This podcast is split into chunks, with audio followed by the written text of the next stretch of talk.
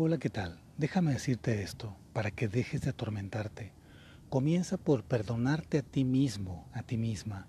Reflexiona un poco en que nadie es totalmente bueno ni malo. Tanto tú, tanto tú como el resto de las personas reaccionan de acuerdo a cómo están programadas mentalmente, a lo que han aprendido o se les ha inculcado. Pero todas las personas quieren en última instancia ser felices. Si eres comprensivo o comprensiva con tus propias culpas y fallas del pasado, si entiendes y aceptas tus sombras psicológicas, estarás en mejor disposición de hacerlo con los demás. Saca tu disgusto, sácalo fuera. Es preferible exteriorizar tu enojo en el momento en que ha sido provocado en vez de guardártelo. Pero tampoco excedas la impulsividad ciega o la ira irreflexiva. El dicho de que lo que se queda adentro se pudre es bastante cierto en el caso del rencor. Ojo con eso.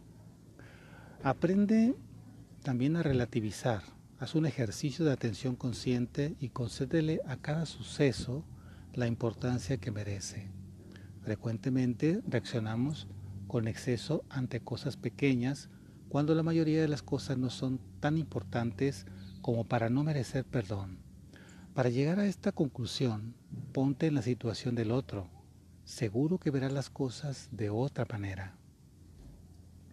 Eso es muy importante.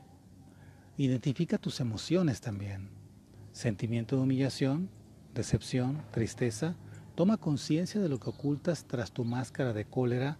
Esto te ayudará a liberarte de ella al comprender que el culpable ha despertado una zona de sufrimiento que ya existía dentro de ti mismo. Ya todo está dentro de ti. Descubre la intención del otro.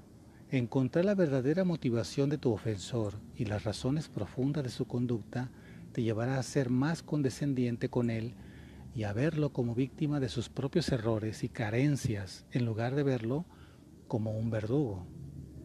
Por ejemplo, una persona que ofende a otra en público en realidad puede ser insegura y estar intentando autoafirmarse. Observen eso. Otra cosa, admite tu responsabilidad.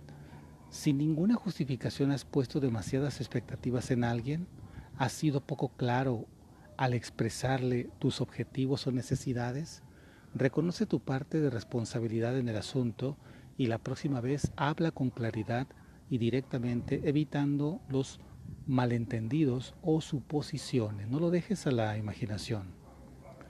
Facilita la reconciliación. Ante un problema siempre lo mejor es acercarte a la otra persona para comunicarte. Es importante elegir bien el momento, sentarse a hablar con calma y sin prisas y expresarle que te importa el otro. Ten siempre una postura conciliadora para aclarar el conflicto y resolver la discusión sin resentimientos. Vivir en el pasado es morir al presente. Nos perdemos el ahora cuando estamos en el ayer.